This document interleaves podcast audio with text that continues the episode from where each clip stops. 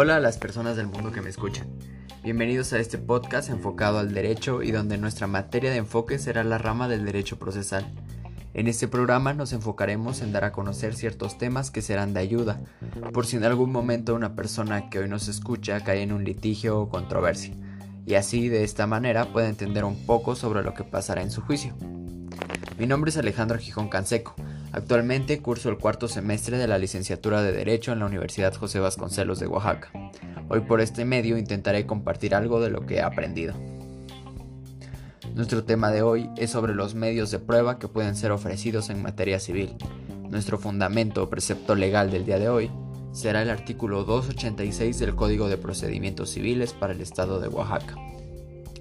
Empecemos hablando del significado de la prueba y el valor que ésta tiene. Pero antes, para mí como estudiante y seguidor del derecho, he encontrado a un amigo en los libros, y uno de mis amigos favoritos es José Ovalle Favela, pues es uno de los recopiladores más importantes, pues ha recopilado el trabajo de muchos teóricos del derecho en un solo libro, que me ha introducido y enseñado todo lo que sé sobre la materia teórica del derecho procesal. Así que si me preguntan cuál sería un buen libro para empezar a desarrollar este tema, claramente yo recomendaría este autor. Ahora mismo, la palabra prueba tiene muchos significados en lo que es la ciencia del derecho.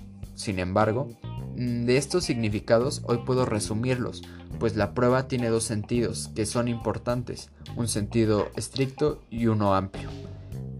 Para empezar, el sentido estricto. El sentido estricto es la prueba la obtención de la certeza del juzgador sobre los hechos cuyo esclarecimiento es necesario para la resolución del conflicto. Por lo tanto, en este sentido, la prueba es la verificación o confirmación de las afirmaciones de las partes. Mientras que por otra parte, el sentido amplio debe siempre verse como todos los actos que las partes hacen para llegar a un fin que demuestre algo. Es decir, mientras que en el sentido estricto eh, estamos hablando de la profundidad que tiene la prueba, eh, en el sentido amplio solo lo estaremos viendo como un hecho. Bueno, ahora que tenemos estos conceptos podemos desarrollar una lista de pruebas que nuestra ley señala como válidas. El artículo 286 del Código de Procedimientos señala a la confesión como el primer medio de prueba. Pero antes, para explicar cada uno de estos medios, eh, yo lo desarrollaré de la siguiente manera.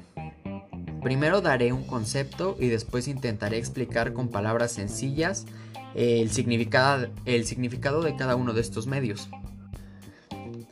Bueno, comencemos con la confesión, que es el medio de prueba más común, pues consiste en los argumentos y aportaciones de las personas que han vivido los hechos, es decir, algo así como cuando peleabas con tu hermano o tu hermana, cuando eran pequeños, se ibas a quejarte con tu madre de quién había hecho qué, y al final tu madre escuchaba a ambos y decidía qué era lo correcto. Pues aquí es lo mismo. El juzgador escuchará la confesión de las partes para que pueda entender el conflicto y de esta manera resolverlo. Es importante destacar que este medio solo lo pueden aportar el actor y el demandado, pues son las partes que han vivido los hechos. Después, la segunda y tercera fracción señala los documentos públicos y privados. Esto es más fácil de entender en realidad, debido a que eh, si... a que sí, sí es como lo entiendes, pues un documento en general consiste en un objeto material o electrónico que contiene datos o hechos que ayudan al juzgador a entender el fondo del conflicto. Aquí la única distinción grande es que debe hacerse entre el documento público es emitido o expedido por un órgano o ente público, mientras que el documento privado proviene de cualquier dependencia o institución del sector privado, como empresas o asociaciones. Esta prueba también es llamada instrumental, así que si en algún lado o alguna vez llegas a observar instrumental en lugar de documental, no debes asustarte, pues es prácticamente lo mismo. La cuarta fracción reconoce a los dictámenes periciales como medios de prueba. Estos dictámenes son provenientes de personas que no están dentro del proceso, o sea, son distintas al proceso, pues eh, como tal no tienen un interés jurídico en el proceso. Sin embargo, estos, eh, debido a su experiencia o conocimientos especializados sobre una materia, ayudan a resolver las dudas que puedan surgir sobre algún hecho.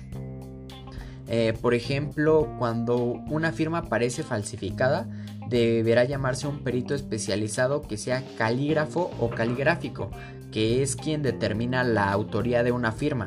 Así se resuelve este tipo de dudas con la ayuda de personas altamente calificadas en cierta materia.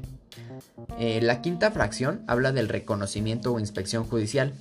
Esto es interesante, pues este medio consiste en que el juzgador, por medio de sus sentidos, es decir, por medio de lo que ve, siente, huele o demás, puede cerciorarse de que algo es cierto o falso. Esto se da en muchas ocasiones cuando el juzgador debe ir a un lugar en específico y cerciorarse de que lo que las partes le dicen es cierto o no lo es. Eh, la sexta fracción reconoce a los testigos como medio de prueba. A mi parecer este medio de prueba es mi favorito, pues muchos de mis maestros dicen que no son testigos, sino, sino, más bien son los chismosos, debido a que es toda persona física que pueda dar una argumentación sobre los hechos que él mismo ha presenciado por medio de sus sentidos. Por ejemplo, a aquella persona que ve cuando atropellan a alguien y puede reconocer a la persona que lo ha hecho, pues él ha estado presente durante el accidente. El siguiente medio de prueba es de los más interesantes, pues debido a su naturaleza ha traído muchas controversias, pues se trata de las fotografías, copias fotostáticas, registros dactiloscópicos y en general todos aquellos elementos aportados por los descubrimientos de la ciencia.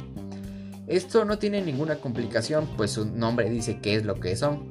Sin embargo, es de destacar que si la obtención de estas pruebas no se hacen de manera adecuada, estas no tienen validez, pues existen distintas teorías que hablan sobre que la obtención de estas pruebas no debe afectar la esfera jurídica de la contraparte, pues de lo contrario no serán tomadas en cuenta por el juzgador.